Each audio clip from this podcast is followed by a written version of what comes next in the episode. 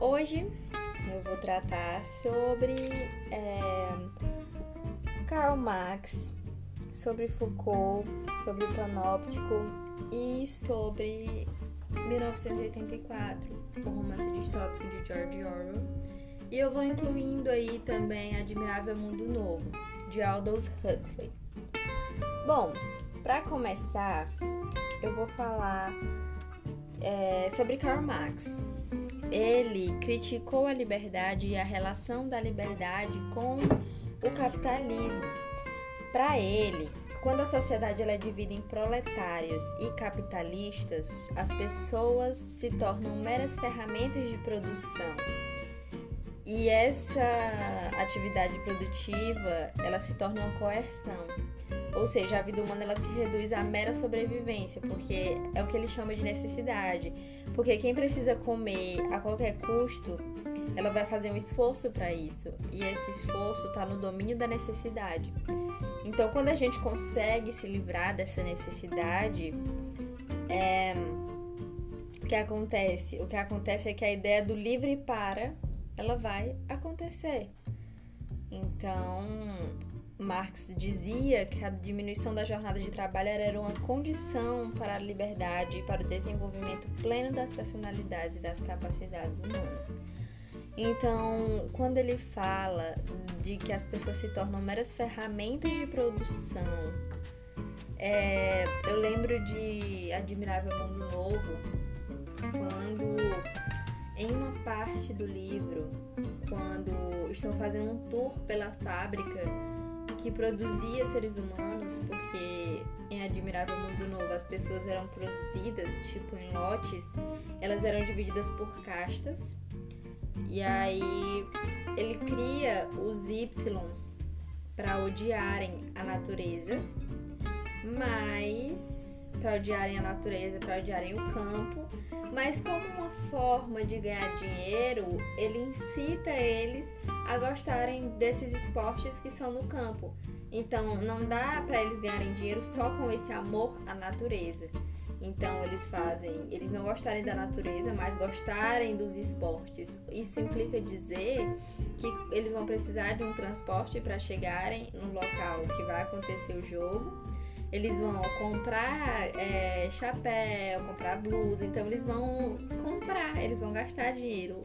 Então eu achei, nossa, como, como diz Karl Marx, a busca pelo capitalismo ultrapassa valores éticos e morais.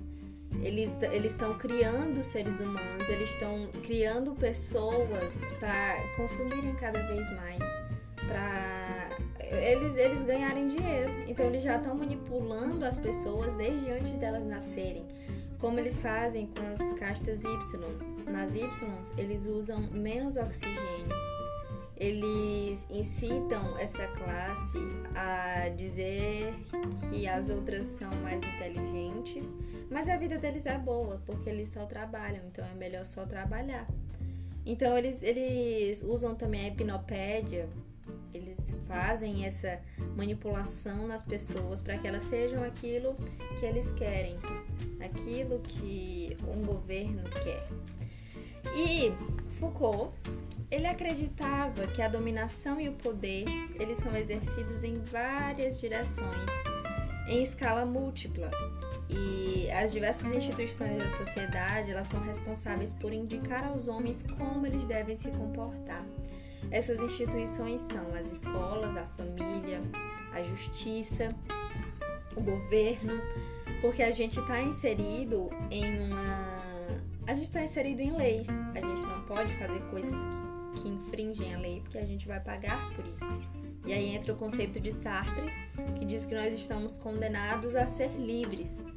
Nós estamos condenados por quê? Porque mesmo que a gente decida não fazer alguma coisa, a gente está decidindo, a gente está tomando decisão, a gente está fazendo escolha. Então, essa liberdade que a gente tem, ela traz uma responsabilidade diante dos nossos atos. Então, se a gente infringe leis, se a gente sofre consequências de ter infringido essas leis.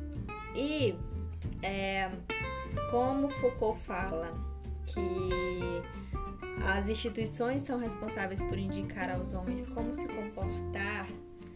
eu lembro também de 1984, em que as pessoas são extremamente manipuladas pelo partido. As crianças, desde sempre, são manipuladas nas escolas a serem a amarem o partido, respeitarem o partido e tudo mais. É, e o, como diz a frase do livro, do, como diz a frase do grande irmão, o grande irmão zela por ti. E o grande irmão, na verdade, é o próprio partido. É como se o partido estivesse sempre observando as pessoas. E não é que ele zele, eu, eu vejo esse zelo como uma manipulação, como um controle, como uma vigilância total, como um governo extremamente totalitário que não respeita a privacidade, não respeita a liberdade de ninguém. E bom, para Foucault, o poder ele delineia o limite da liberdade. É, Foucault fala também do modelo do panoptismo, onde o indivíduo ele é vigiado mesmo que ele não queira. E a sociedade hoje ela estaria sendo vigiada constantemente, inclusive às vezes sem perceber, apesar de ela se sentir segura com esse modelo de vigilância. Bom, o panóptico ele é um termo utilizado para designar uma penitenciária ideal, e essa penitenciária, ela, esse conceito ele foi criado pelo filósofo Jeremy Bentham 1785. O panóptico, ele é, um, é assim, ele permite que só um vigilante observe todos os prisioneiros e esses prisioneiros eles não sabem se eles estão sendo vigiados ou não, porque é uma prisão em formato de círculo onde tem uma torre no meio. Essa torre tem persianas e as pessoas que estão do lado de fora elas não sabem se elas estão sendo vigiadas ou não, o que acaba criando nessas pessoas é, um, um, sentimento de vigilância o tempo todo, porque elas não sabem, então para elas elas estão sendo vigiadas o tempo todo. E aí Foucault vem com o livro Vigiar e Punir, que ele trata sobre esse conceito do panóptico. Quando a gente fala de panóptico, eu lembro que hoje, a sociedade atual, as redes sociais, elas são isso. Elas são um panóptico porque só um lado está observando e esse lado que está observando são os algoritmos, são as redes sociais, são as mídias sociais. Por quê? Porque os algoritmos sabem o que a gente gosta de ver. Então eles têm uma visão do todo, eles nos observam, mas só ele está no controle. A gente pensa que a gente tem um controle, mas a gente não tem porque o documentário da Netflix, O Dilema das Redes, ele mostra quão manipulados, o quão monitorados e o quão incitados a consumir determinados produtos, determinados conteúdos nós somos e muitas vezes nós nem percebemos. Então, é, como diz na série, as redes sociais elas sabem mais da gente do que a gente mesmo. Elas sabem se nós somos ansiosos, elas sabem se nós somos estressados, elas sabem se nós somos depressivos. Elas sabem de tudo. E voltando para Foucault, Foucault, todas as relações hoje elas implicam em relações de poder. Foucault divide o poder em poder real, que é o poder que está conservado em uma pessoa só, que se, por exemplo, o poder que se traduz na figura do rei. Todo mundo sabe que é o rei que governa. Entre o poder real e o poder disciplinar. O conceito de panóptico ele tem a ver com o poder disciplinar, de docilizar os corpos, no sentido de que os indivíduos eles possam se tornar dóceis, para que com esses indivíduos dóceis o controle seja exercido sobre eles.